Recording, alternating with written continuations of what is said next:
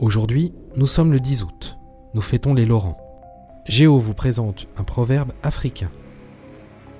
En Afrique, un vieillard qui meurt, c'est une bibliothèque qui brûle.